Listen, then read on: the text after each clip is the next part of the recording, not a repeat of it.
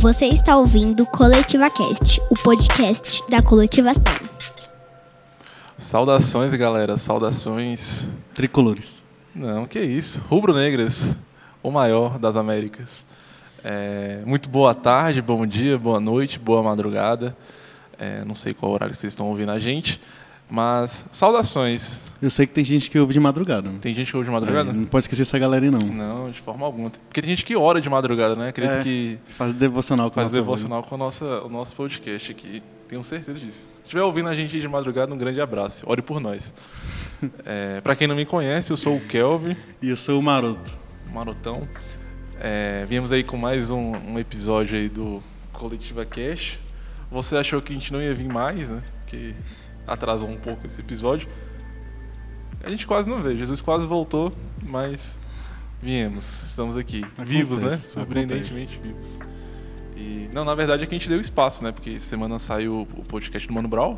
É, aí a gente deixou o pessoal ouvindo, Pra né? o pessoal ouvir e tal, pra não, não gerar aquela concorrência, né? Tu ouviu, mano? E não, não. eu ouvi. não Por isso que eu não gravei, que eu tava ouvindo. né? Tava ouvindo, né? Eu tava estudando, tava lendo um texto lá bom sobre, sobre memória, né? E percebendo como é que eu ando desmemoriado, às vezes esquecendo as coisas. Esqueci que, tinha, que, que eu tinha compromisso no dia que a gente tinha marcado, né? Não, é verdade. Mas é isso, é Compromissos isso. né? Não, importantíssimos. compromisso importante, era com estudo, tinha uma aula lá. Nem falei pra vocês, mas tinha uma aula. No mestrado. Mas enfim, viemos aí no mais uma semana falar mais um pouco sobre teologia, sobre história, sobre fé, sobre política. Não sobre futebol, infelizmente, não, dessa vez não. É, pra não gerar muita treta, né? Não. E um pouco menos sobre política, para evitar novos conflitos aí, né? Não queremos. Não, eita, tu viu? Não queremos polarizar a cena aí do, do meio gospel evangélico. Então, sejam bem-vindos para quem não conhece a gente, né? Quem surpreendentemente não viu nenhum dos outros episódios, Sim. ouça Mas nós somos essas duas pessoas que tá aí na foto aí na. a foto. Exatamente. Caso você tenha alguma deficiência auditiva, tem uma. Auditiva? Auditiva não. É, Auditiva é visual, quem escuta, né? É Visual. visual. Tem uma foto nossa aí e tal, na. Tem que ter uma audiodescrição, né, das coisas É. também. Vamos providenciar isso aí, né? Próxima, próxima temporada. Se tivermos. Né, se formos cotados para uma nova temporada aí, Quem sabe, né? quem sabe. Se você gostar, né? o do- contrato tá aí aberto. do, né? se você gostar do nosso. Do nosso show aqui, né? Da nossa performance, manda uma mensagem lá e pede uma, uma segunda temporada. Talvez role. Mas é isso, né? Você quer falar alguma coisa, Maroto? Eu tô torcendo pra isso, porque eu não tenho nada pra fazer de tarde. Eu tenho, eu, Eu, tenho muito no osso. a Nossa, gente chama outra pessoa, então. Que isso, pô? Vai, vai fazer um. substituir o elenco? É. Vamos aprimorar, né? Vamos aprimorar, é uma boa. Vamos trazer mais gente aí na próxima temporada. Se você quiser participar também, manda um, manda um salve pra gente aí. É isso então, né? Vamos dar continuidade ao que a gente começou a falar no episódio anterior sobre a incógnita de Jesus, né? E por que a gente colocou Jesus como uma incógnita né, no episódio anterior? Porque a gente estava debatendo, trocando uma ideia, né? Acerca da de qual partido, qual facção Jesus poderia estar associado, né? Qual era a É, ideologia de qual a Jesus? né? ideologia de Jesus, né? E a gente é, trocou uma ideia sobre isso, não chegamos em ponto nenhum. É, Não, até- não chegamos oficialmente. Por fora a Oficialmente, gente né? já é, a gente debateu já- algumas coisas já, aí. Já trilhou o caminho, né? Eu já te falei, né? Jesus é anarquista. É. Depois eu falo sobre isso. Acho que vocês ainda têm que amadurecer umas ideias pra ouvir. Eu também. Mas a gente começou a tratar sobre essa temática e a gente pretende encerrá-la hoje aqui, né, trazendo novos, novas abordagens aí sobre a época de Jesus e, e sobre a sua possível identidade naquele período, né? Seu local de fala, né? Seu local de fala. A partir da nossa, né? A partir da nossa. É, a gente fica projetando significado algumas coisas, né? Vai ser um- mais uma É. vez. E eu gostei da palavra usou. A gente pretende, né? É, Finalizar tudo é uma pretensão, essas né? coisas nesse episódio. Se tudo der certo, vai dar certo. E se não der, deu também, né? Fica sendo assim, né? É. Foi o que Deus quis. Foi o que Deus quis. Eu vou beber uma água E enquanto isso, você dá uma enrolada pra gente começar de fato. Não enrolar não, mano. Eu sou direto ao ponto. Se eu, eu sendo direto já falo horas. Se eu enrolar aqui. Então vou lendo aqui um que texto. daqui a, daqui a 10 minutos eu encerro e eu não falei nem. Já começa a bater Mas tu tem um texto aí pra, um ler, aqui né? ler, tem um texto. Então lê esse texto aí pra nós, por favor. Esse texto aqui é um texto muito, muito profundo, Peculiar. peculiar. Diz o seguinte: Chegando Jesus ao território de Cesareia de Filipe, perguntou aos discípulos: Quem dizem os homens ser o filho do homem? Disseram, né? Uns afirmam que é João Batista, outros que é Elias, outros ainda que é Jeremias, um dos profetas.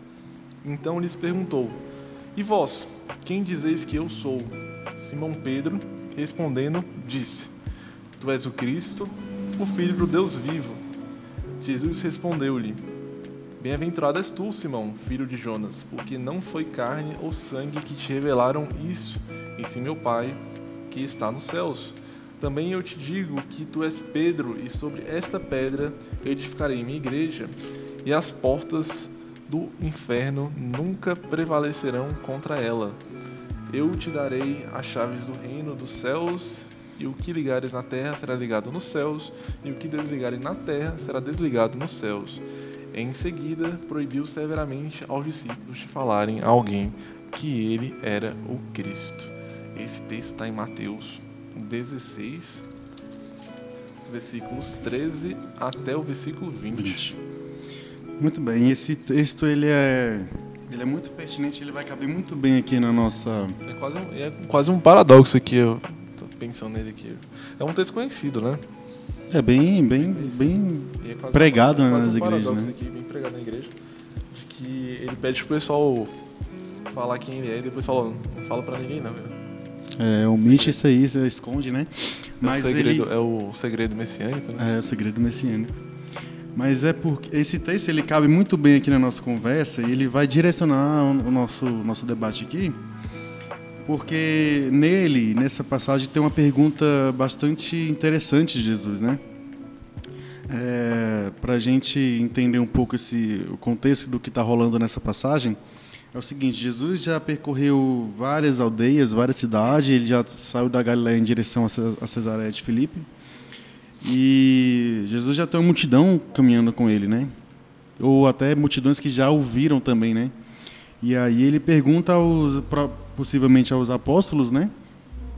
É, quem os- as multidões de, é, diziam, é, afirmavam sobre o título dele, né? Sobre o nome dele. E Sim, aí, pa- parafraseando, né? Contextualizando, né? é, Ele tava pedindo um feedback ali do, Sim. do que ele tava falando, né? É interessante porque ele pergunta e a galera fala, ó, um diz que você é João é, Batista, outros Elias, encarnação de Elias, né? É, mas enfim, o que eu quero me ater aqui é a, pergunta que Jesus faz, né? E aí quando os caras respondem, no final ele vai dizer, ó, então não, não é, espalhe essa, essa, essa revelação, né, Simão Pedro?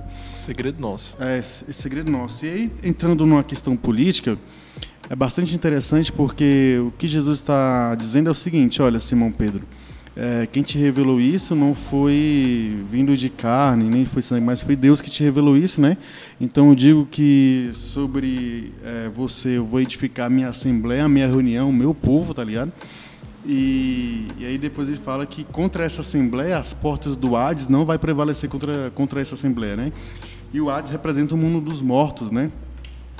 E aí lembra que Jesus uma vez disse o seguinte para um, para um discípulo, né? Olha, deixe que os mortos enterrem seus mortos, né? Então aqui, se a gente analisar essa passagem, cara, Jesus está é, desenvolvendo ali a imagem dele mesmo para a multidão, entende? Olha, uns dizem que você é João Batista, você prega e denuncia, e lembrando da imagem de João Batista, João Batista era um cara que denunciou Herodes, né, mano? E aí João Batista foi morto por um político, né? E aqui Jesus está tá, é, é, configurando a imagem dele para as pessoas, né? Inclusive o próprio João Batista perguntou, né, se ele era o Messias uma, uma vez. Mas é, desenvolvendo a nossa fala aqui em cima dessa pergunta de Jesus, a gente vai chegar na, na resolução do, do episódio anterior, né? Quem é, Jesus, quem é esse Jesus? Quem é essa incógnita? E Jesus pergunta para a multidão: quem as pessoas dizem que eu sou? Né? E aqui a gente vai tentar compreender quem é Jesus nessa, nessa, nesse cenário aqui, né? Só para quem, recapitulando, para quem chegou aqui de paraquedas, né, a gente falou, no último episódio a gente, a gente riu bastante, né? A gente Demais, mano. contou algumas piadas. Você não leva nada a sério. Nada né? a sério. Mas a vida é dura já demais pra gente levar as coisas a sério. É. E aí, dizem que foi um dos melhores podcasts aí que já saiu nessa... Quem disse? nessa noite. Disseram aí, minhas fontes. Só da minha cabeça.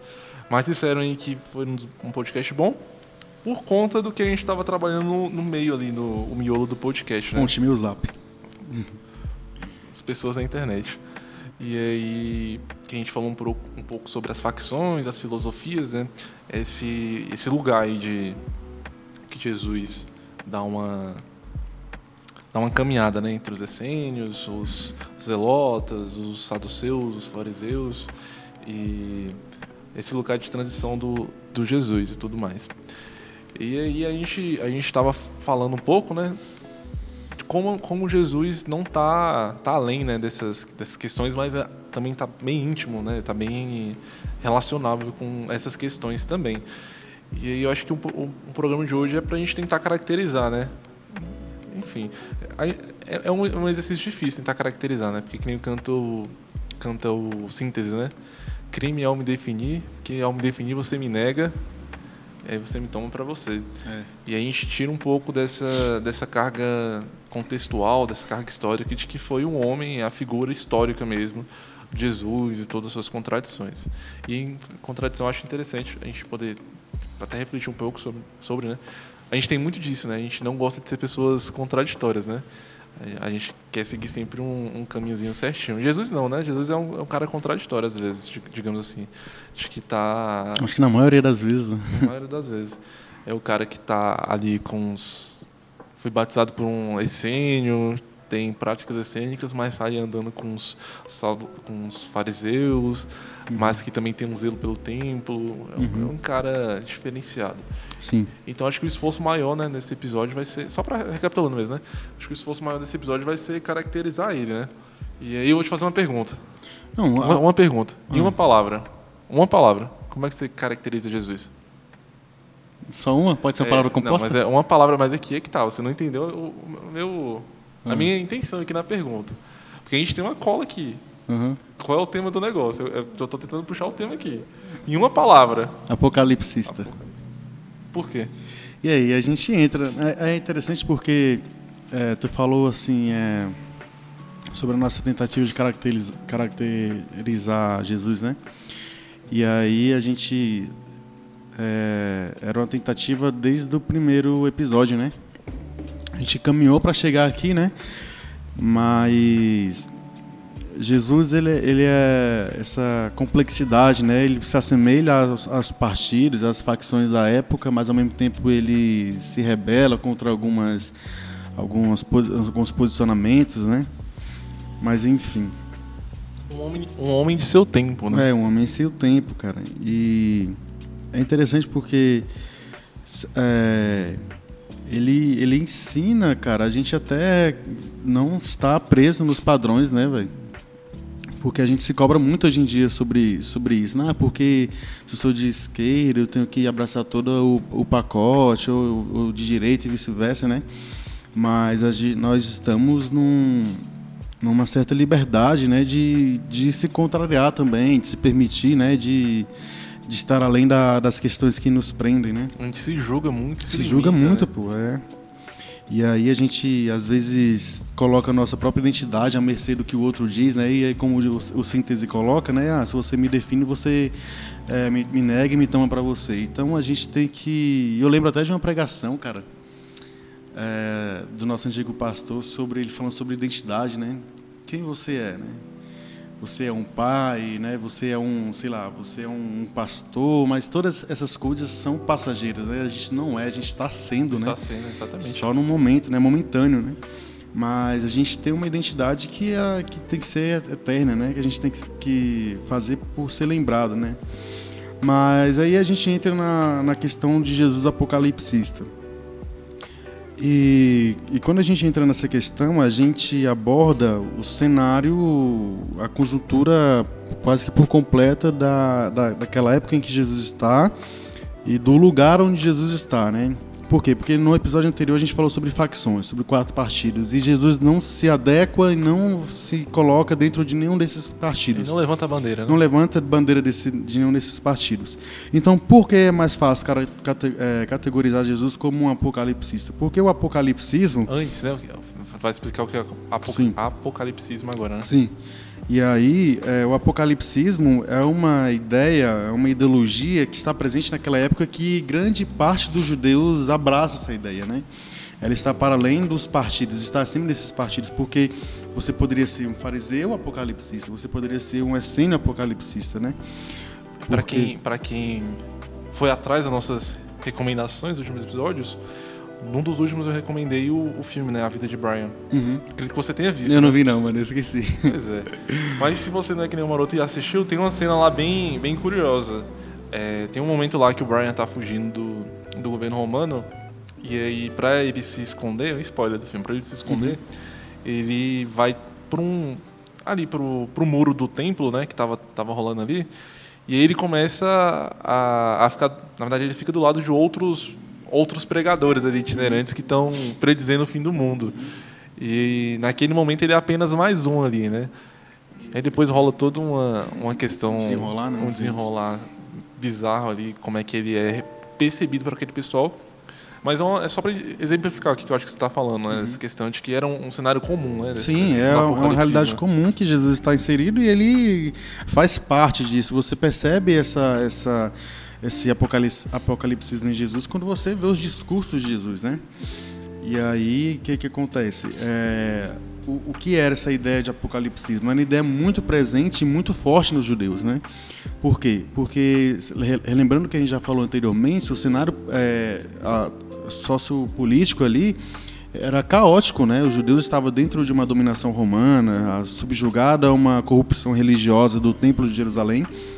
Então, é, é uma vida bastante dura que eles estão levando, né? Mas são pessoas que é, lembram das mensagens, das palavras dos profetas, né? E isso ainda é forte, latente na, na vida cotidiana do judeu, daquele cenário. E, e esse apocalipse, apocalipsismo está presente neles, e eles acreditam nisso, né? Então, o que seria esse apocalipsismo? É a ideia de que a revelação, né? A, a palavra significa Apocalipse é isso. isso, né? Apocalipse significa isso, né? É revelação, desvendamento, né? Então, Não, não necessariamente o fim dos tempos, né? é, não necessariamente os fim dos tempos. É, mas é, o, que, o que, que acontece? Eles entendem, o apocalipsismo na verdade traz uma ideia de que é, Deus há de intervir na história, né? Deus há de intervir na história, é, breve ou em algum momento daqui para frente, mas Deus vai intervir, eles acreditam nisso. E aí a gente é, vê Jesus discursando acerca desse, desse novo reino que há de vir. E reitero aqui o que eu já falei anteriormente: a gente está num cenário onde Jesus não se abstém da, da realidade política ali, pelo contrário, Jesus se posiciona e muito bem posicionado. Né? E ele pretende que os seus discípulos e aqueles que da- darão continuidade à sua mensagem é, venha fortalecer essa mensagem não esquecer dela, né? de que o reino está chegando, Deus vai intervir é, e vai é, modificar o curso da história, né? Então, os judeus acreditavam nisso. A realidade, e aí a gente vai, vai, pontuar aqui é, o, o, que, o que configura esse apocalipsismo naquela época, né? É, mas basicamente é isso. É, Jesus está numa realidade onde muitos acreditam nessa, nessa, nesse, nessa posição né, do, do apocalipsismo é, do desvendamento. Deus há de desvendar algo para esse povo né, que está é, sofrendo.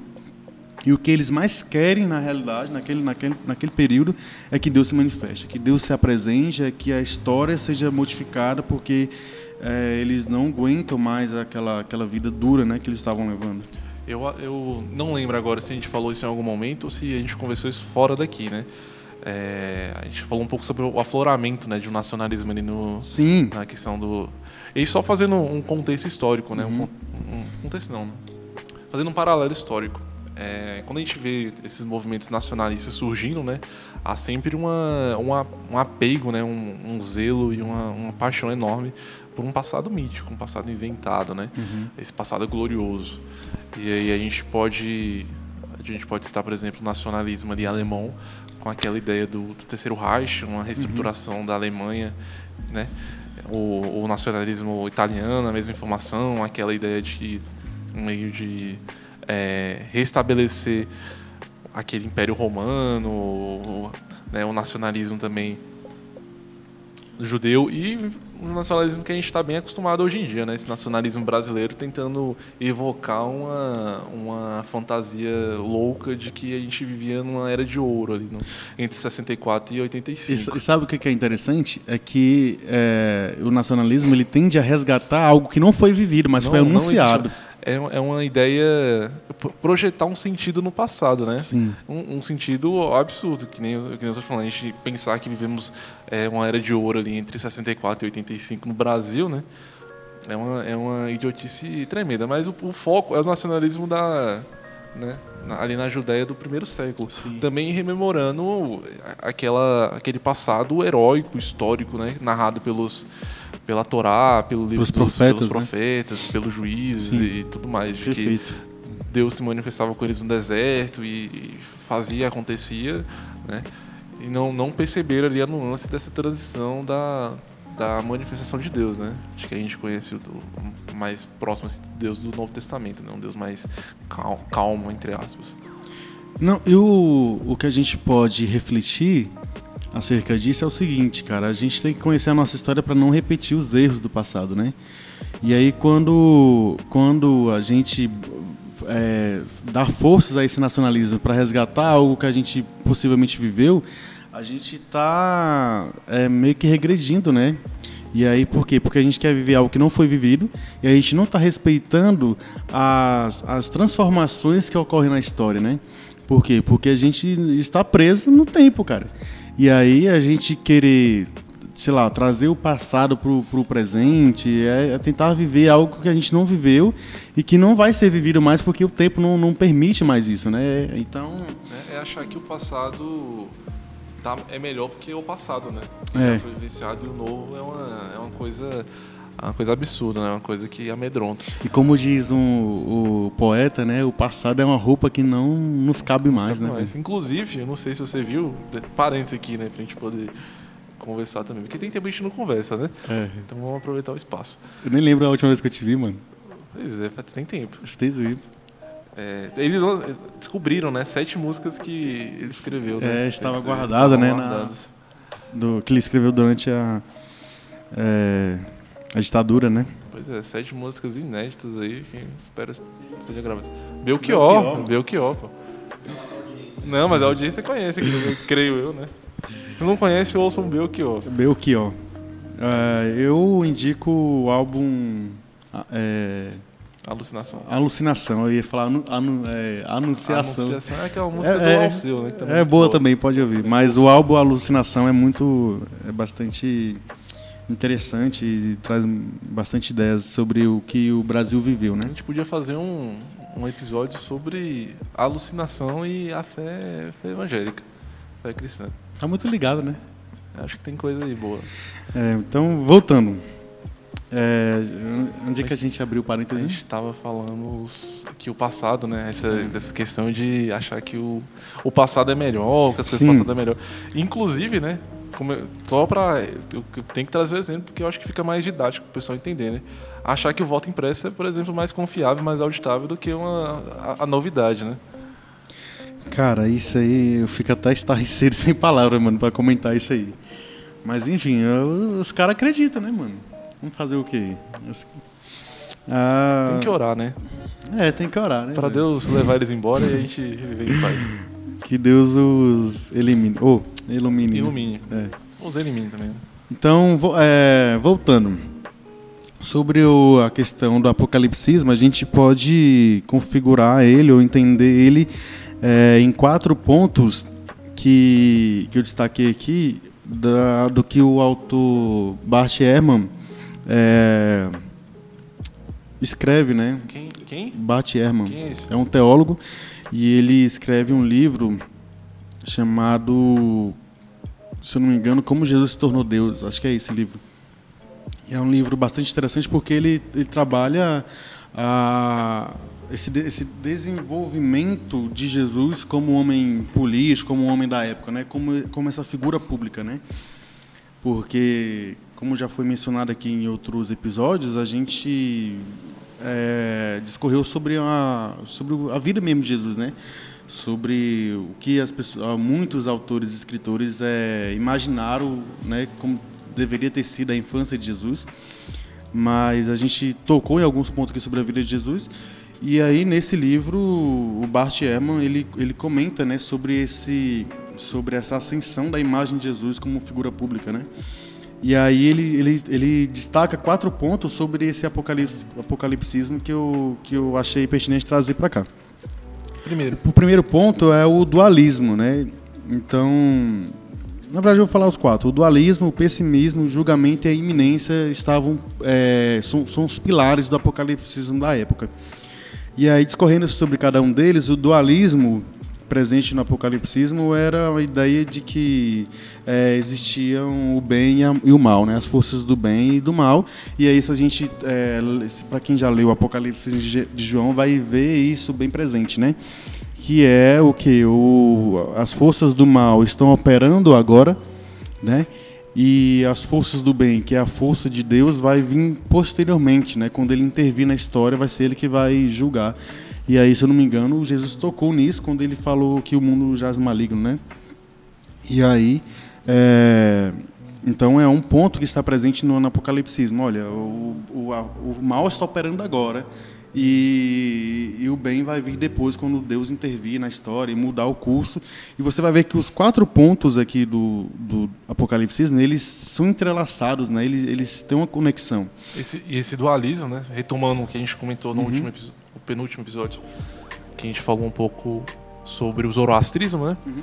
É uma ideia né, forte ali na, na- no credo zoroástrico, né? No, no- dos persas, ali no Oriente mesmo, dessa questão do dualismo, né? É, ele, ele- o dualismo ele está ele tá presente nessa na religião, porque a gente é, comentou sobre as influências né, religiosas é, que, que tiveram durante as dominações, né, velho? Sim. Isso aí vem Mas- lá do período é- persa, né? Isso que eu tava te falando, é um paradoxo nessa questão. Uhum. de, pelo menos hoje em dia, é, pensar esse dualismo, ou usar o, o termo lá que o Agostinho, Santo Agostinho fala do, do maniqueísmo, né? Uhum. E pensar um pouco sobre a- aquelas três características de Deus, né? Da oni- onipresença, Uhum. onipotência e tudo mais. É um paradoxo, né? A gente pensar essa, essa concepção né? do dualismo, do bem e mal, e Uhum. um- uma onipotência, né? Uhum. E, e aquele paradoxo também lá do, do Epicureu, né? Do, da maldade. Uhum. Um- uns elementos pra gente conversar depois. Boa. E aí o, o, o, duali- o segundo ponto que a gente pode trabalhar aqui é o pessimismo, né? E o dualismo está muito conectado com o pessimismo. Por quê? Porque a, a ideia que os judeus tinham naquela época, e aqui eu estou falando de um grupo específico, do grupo que acreditava no apocalipsismo, né? Que tinha essa vertente do apocalipsismo como um guia para suas vidas, como visão de mundo mesmo. E aí o pessimismo, ele está ligado com o dualismo. Por quê? Porque eles acreditavam que naquele período que eles estavam vivenciando era totalmente um período dominado pelas forças do mal, né? Então, o que, acontece? Ah, velho, quem está operando agora é o inimigo e a vida daqui para frente só vai piorar. O, sei lá, o Império Romano ou qualquer outro império que vier vai é, piorar essa nossa situação econômica, sabe, social aqui, vai dificultar mais ainda. E, e, e não vai melhorar, mano. Só vai melhorar no dia que Deus intervir na história. Enquanto isso não acontecer, a gente vai sofrer, a gente vai morrer, a gente vai penar na mão deles, Pagar 7 reais na gasolina? vai pagar 7, 8, 9, 10 reais na, na gasolina até o final do ano, né? Mas é, enquanto Deus Ex Machina não, não intervir, Não surgir, né? não surgir, ah, não vai melhorar, mano. Então, é, e lembra da oração de Jesus, né? Se não me engano, em João 17, ele fala: Olha, eu não oro a ti, Deus, para que o Senhor os O livre tire do mal, mundo, né? O Mas tire do mundo, né? os tire do mundo, mas que, Os livres do mal. que os, é, que os livre do mal, é verdade. Tá ruim os de livre- Bíblia, hein? É, tô ruim, mano. Não leio, né? Aí ele fala o seguinte: não, que não os tire do mundo, então que vocês perseverem mesmo, que vocês continuem. E olha só, mano, fugindo do barco, né, velho? Deus- Jesus- Eu posso é, aqui elaborar uma ideia de que Jesus perdeu a paciência com os caras, pô. Porque lembra que em, outro, em outra hora, quando Jesus estava dormindo no barco, velho, dormindo, e tinha tempestade, os caras acordaram Jesus, pô. E aí Jesus resolveu a situação naquela época, mas ali depois, acho que Jesus em algum momento perdeu a paciência e falou, ó, oh, você se vira aí agora. Eu tô saindo fora. Boa, né? Boa. Não, foi muito herege, né? Dá uma, dá uma pregação aí. Dá uma pregação, na verdade. Mas enfim, então o pessimismo ele, ele está configurado dessa maneira. Os caras acreditam que não vai melhorar, não tem jeito. O terceiro ponto é o julgamento, né? Deus vai intervir na história. E quando ele intervir, ele vai julgar tudo e todos, véio. sacou? Ninguém vai escapar, ninguém passará dessa, desse julgamento divino. E era isso que eles acreditavam. Então, a, acho que a, se havia uma dose de esperança, era, estava apoiada nessa ideia, né? Olha, o que, o que pode nos, nos, nos dar forças ainda para seguir é que um dia esses que fizeram mal a nós irão pagar de maneira terrível, né? E, e, o quarto ponto, cara, que a gente pode trabalhar aqui é a iminência. Eles é, e essa iminência está ligada ao pessimismo, né?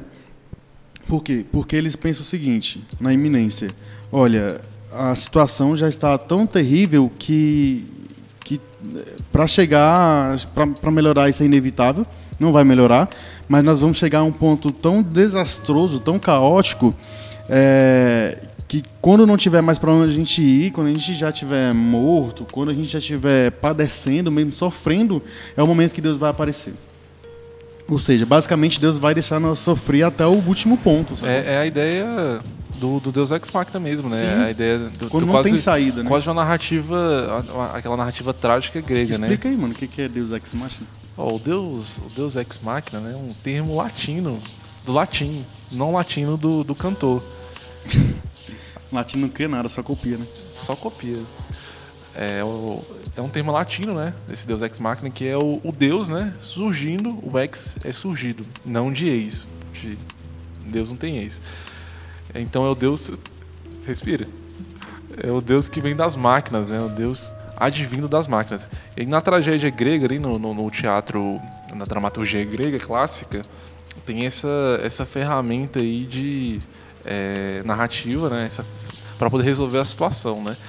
que às vezes a, o, o enredo ali, a história tá tão embaralhada, embaralhada. que a gente não, não tem uma solução, né?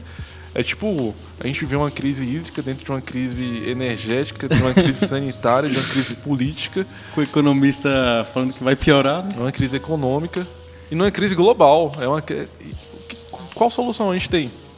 É um Deus ex máquina para poder resolver a questão. Só Jesus na causa, diria o. É um, é um, é um, é um impeachment. É. quer dizer, é um, é um Deus surgindo aí e, e, e tratando da questão, entende?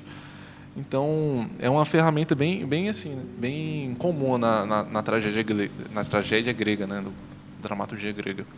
E aí depois foi apropriado para outros elementos e tudo mais. Tanto é que você vê filme aí que direto utiliza essa, essa questão. Até hoje, né? As novelas ah, globais hoje. aí, recordianas. Você vê o... A Record é uma mestra em fazer essas coisas, né? Mas você vê ali no cinema, né? Quando... Os Vingadores, né? Por exemplo. Aí, pegar qualquer filme dos Vingadores lá. Que os caras estão quase apanhando, morrendo lá. E do nada surge o, o Homem de Ferro e estrala o dedo e eu sou Homem de Ferro e acaba. Capitão América pega o, mar... pega o martelo e é umas coisas meio meio assim. Mas eu falo da tragédia porque a definição, né, do acho que se não me engano é Aristóteles, se não for fica sendo, é, da tragédia, né, essa, essa é, a, é a história, né, dos homens superiores, né. E eu acho que nessa cultura hedonista que a gente tem, nessa cultura de, de valorização do eu, do nosso, uhum. eu acho que combina bastante essa questão dos homens superiores em si, né? Não dos homens inferiores como é a comédia. E é sempre muito trágico, sempre muito dramático a nossa vida, é sempre muito tenso. A gente né, tá sempre é, personificando e, e performando uma, uma faceta cada vez mais depressiva, né? Uhum. A gente vê no, no Instagram mesmo ali. Surgiu até um meme esses dias, né? Tu, tu, esse tu viu? Não sei se tá acompanhando assim. Tem tantos. Aquele do. E fora do. E fora dos stories. Ah. Como é que você tá? Entende? É uma coisa é, um, é o outro lado da, da moeda. A gente verbaliza e se expressa de uma forma bem trágica, bem depressiva, assim, hoje em dia. Mas contexto ajuda, né? E é um, é um imaginário coletivo, né, velho? Bastante. Ou seja, tá... A gente é filho do nosso tempo, né? É, a gente tá percebendo que nós estamos enrolados, né, velho? E aí todo mundo tá pra percebendo não, junto, né? Pra véio? não dizer um palavrão aqui, né? É, Somos claro. enrolados pra não dizer um palavrão. Que o palavrão cabia melhor, né? Ca- Cabia melhor. Mas como esse aqui é um podcast sobre religião e um É. podcast no, no feed da igreja, a gente não vai. Mas, então, a, a iminência era basicamente isso, né? Não, a, gente vai, a gente vai chegar num estágio tão caótico que a gente não vai ter para onde ir mais. E aí é esse momento que Deus vai, vai aparecer, vai intervir. E nos discursos de Jesus, você lembra dele falando o seguinte: olha, o reino vem em breve, Deus vai aparecer em breve, né? Inclusive na própria ascensão dele aos céus, ele disse o seguinte: ó, é, é, é, eu vou, mas, mas não demoro, né? E em outro momento ele diz o seguinte: ah, é, essas palavras que eu vos anuncio vai ser realizadas e não passará essa geração. é, e essa geração ainda vai ver essas coisas acontecendo, ou seja, estava iminente, né? Tava, tava próximo, eles, pelo menos na concepção deles. E aí a gente vê que Deus É como diz o, o sábio escritor, né? Não passarão. E passaram pra caramba. é, passaram demais. Passaram demais. Um, belo texto aí, cara. É. Depois a gente deixa o link também, né, quem quiser ler. Vamos deixar. Tá lá no, no Insta lá do Otávio Damicho. É. Passaram demais, então e verdade, né, velho? Ficou muito bem. Coube muito bem. Acho que ele tava preludiando. Passaram e passaram demais os caras, pô. aqui. Eu pensei Então, que ele ia falar bem assim, passaram e passaram por cima. é, e com trator e com máquinas, e, enfim. Então, basicamente, é, esses judeus apocalipsistas, eles acreditavam dessa maneira, né? Nesse dualismo, acreditavam nesse pessimismo, é, num julgamento que Deus traria, um julgamento justo, um julgamento onde todos se- seriam julgados, né? E que isso, porventura, seria breve, né? Que essas coisas aconteceriam. Então, basicamente, Jesus, é, quando a gente diz que ele é um, esse judeu apocalipsista, é porque nos discursos de Jesus, nas prédicas de Jesus, você visualiza essa- esses elementos na fala de Jesus. E, é, e, e isso é, faz toda a diferença na caminhada de Jesus, né, na postura de Jesus. Porque quando ele é, caminha, quando ele divulga suas ações, quando ele fala do próprio reino de Deus, você vê que é, ele é por completo um apocalipsista.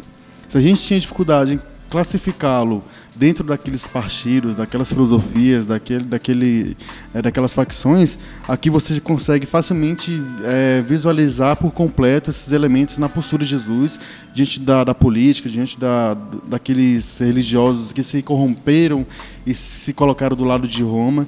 E Jesus se posiciona com esses elementos aqui. Eu acho que esse apocalips, apocalipsismo né, de Jesus é, sintetiza um pouco o que a gente falou do- sobre. Aí é um, algo mais pessoal, a gente não comentou isso. É, Sintetiza um pouco aquelas quatro, facço, as quatro facções, as quatro filosofias, né? Em como Jesus transita entre todas, né? Nessa questão é, de estar fora das cidades, mas também está dentro da cidade, da questão dos essênios, né? Desse, desse zelo pelo templo e, e pela pela tradição, digamos assim, vinda dos zelotas, essa questão carismática, né, de, de- de trato com poro- de, tra- de tratamento com o povo, né, dos fariseus, e até mesmo essa questão orto- ortodoxa, entre muitas aspas também, da, da, da vertente dos fariseus, né. Então eu acho que toda essa denúncia, denúncia assim, né, essa esse apontamento que Jesus faz desse apocalipsismo, né, dessas revelações da manifestação de Deus, é, eu acho que sintetiza um pouco essa como é que ele se relacionava ali, a quinta via, a terceira via, né? É, e, e- e você visualiza isso melhor quando você lê aquela passagem onde Jesus chega em Jerusalém, né? Porque, relembrando aqui a, a- o caminho que Jesus percorreu, a viagem dele, para quem não, não- às vezes se desligou um pouco na caminhada de Jesus, é, pode perceber, lendo os evangelhos, que Jesus só chegou em Jerusalém no final da sua, da sua carreira, né? Ele vem da Galileia, né? E ele percorre aquelas aldeias, vai até Cesareia, vai até Decápolis, e ele só vem para Jerusalém no final da sua, da sua carreira. E é interessante que quando ele vem para Jerusalém, é, ele, ele de uma certa maneira, é onde ele se revela como um, um cara que vai fazer parte de um reino futuro, do reino próximo, do próximo reino. E a gente tem que sempre destacar que, na percepção de Jesus e dos discípulos de Jesus, o próximo reino que seria breve, que seria estabelecido, já é o, o reino onde eles serão os governantes. É o reino onde Deus vai se estabelecer, onde o Império Romano vai cair. Então, se há uma opção, uma possibilidade do Império Romano cair, vai ser justamente nessa, nessa realidade onde Deus vai vir com o seu reino e aonde Jesus e os discípulos vão fazer parte, entende? Então, eles acreditam que a queda de Roma está próxima. Você, vou fazer uma pergunta aqui para você. Sim. a gente não combinou, não.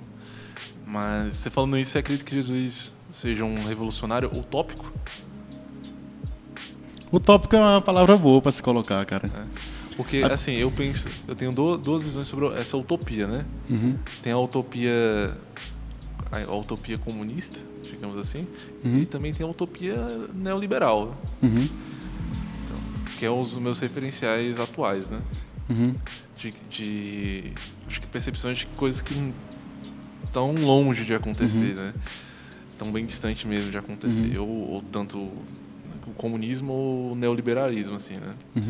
Então, acho que nesse contexto, você acha que Jesus é um, um, um tópico de ideias difíceis de acontecer ou um tópico eu mais... acho Eu acho que não, porque é, a partir do momento que ele prega, que ele começa a agir, ele já está visualizando isso próximo, né?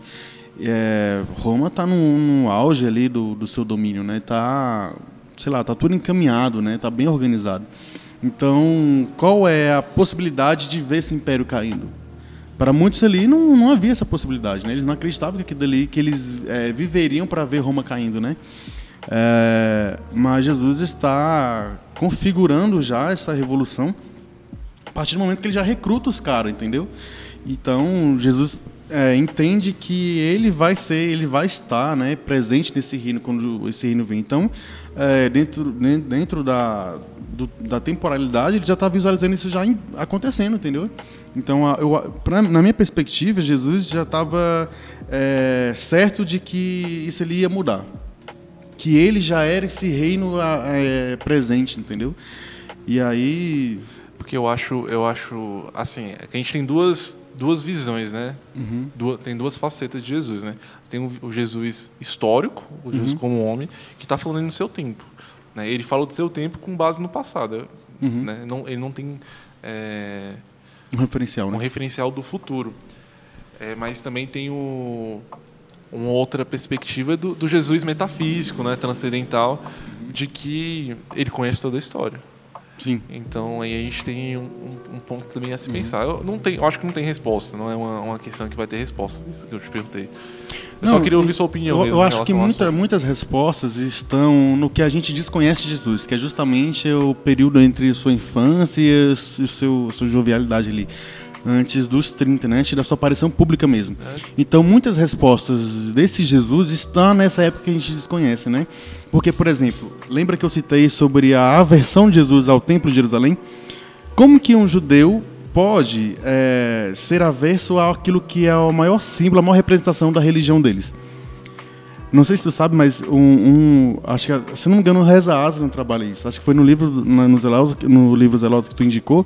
Eu acho que nesse livro ele comenta, o autor comenta sobre isso, sobre essa parte da infância de Jesus, ou da, da, da sei lá, da parte jovem de Jesus, que o, o, o a, a, provável é, o provável contato que Jesus teve com, com se ele teve ou não com o Templo de Jerusalém pode ter sido durante aquilo que a gente chamou de expansão do Templo de Jerusalém. Lembra que o templo estava em, em, em reforma quando Jesus estava crescendo? É, se não me engano, foi Herodes o Grande que, que, que, que ordenou né, fazer essa, essa expansão do, do templo. E provavelmente Jesus pode ter contato naquele período onde eles recrutavam os jovens para trabalhar lá. Então ali Jesus pode ter tido uma, um desenvolvimento na sua consciência mesmo, né? Na sua, sei lá, na sua política, na sua, na sua consciência mesmo como homem naquela época, entendeu? Se ele teve esse contato, pode ser que lá Jesus é, mudou sua consciência ou teve revelações sobre o que ele poderia fazer futuramente, e aí a gente não sabe nessa lacuna que a gente tem sobre essa parte de Jesus é onde eu acredito que se encontrem muitas respostas para ele, né? Sim. Mas aí a gente percebe que aqui Jesus é um, a gente conseguiu compreender a ideia de Jesus aqui. Jesus é um apocalipsista como muitos judeus eram naquela época. Sim, sim.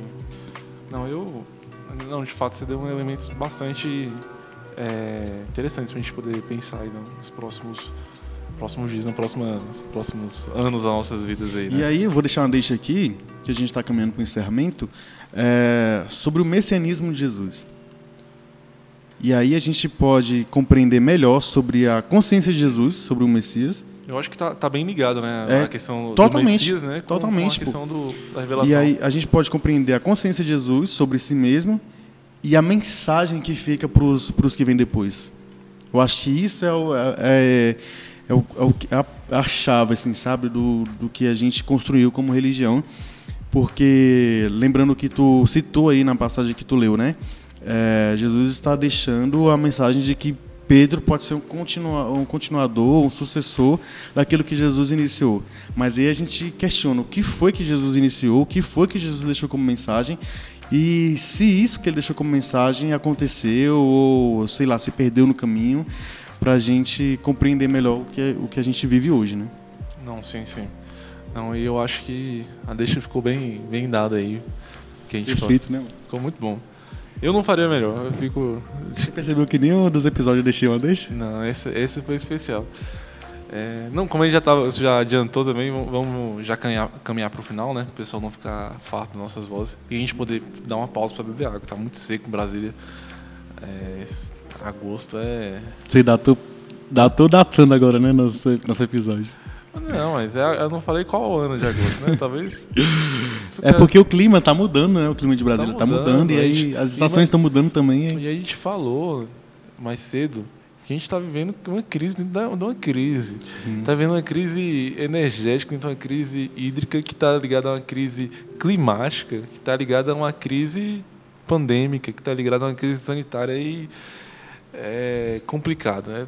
Vou, Todas quase... as crises se encontram, né? Não, é uma crise de ansiedade, é uma, é uma coisa, uma afobação. é. É... E se o impeachment vem às 4 horas da tarde, às 13 já vou estar tá ansioso. Hidratado, né, mano? Hidratado. Pelo menos. Pra gritar, né? É.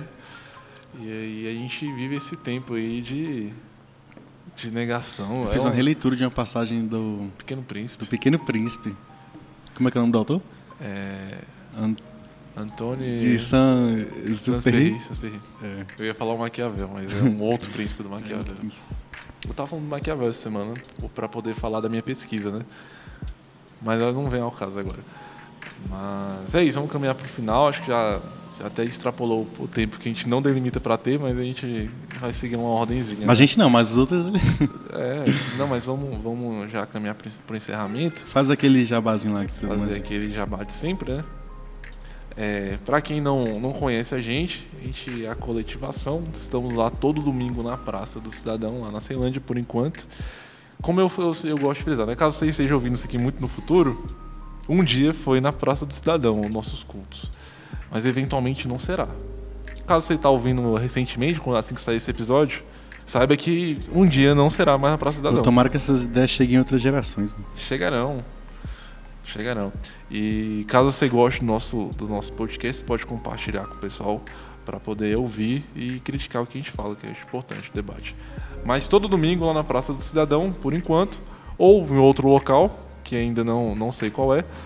Às 10 presencial às 10 e às 10 e meia online, né? E às 10 e meia online pelo, pelo YouTube. YouTube. Lá no nosso Instagram tem o link direto para você ir lá pro YouTube. É, então é só você acessar às 10h30, 10 horas lá na Praça Cidadão. Todo domingo, toda quarta tem. Isso que eu. Toda vez isso que eu te falar. Toda quarta. Tem futebol, não? Tem futebol, tem gol do Gabigol. Mas além do gol do, gol do Gabigol, tem também o áudio da pregação de domingo. Isso você não, não sabia. É na terça-feira que é sai. É quarta-feira que sai. É na terça. É quarta, né? É, é terça-feira que sai. Correção aqui. Na quarta sai. Na quarta sai o nosso? Na quarta sai o vídeo. Ah, é? é? Na quinta sai o episódio e na sexta não sai nada. Então fala, fala a agenda aí da, da coletivação. Ah, domingo, é... domingo, domingo. Domingo a gente tem o culto, tem o tem culto, culto, ao vivo. Segunda-feira é o dia de descanso, é o nosso, descanso. É o nosso domingo. Hã?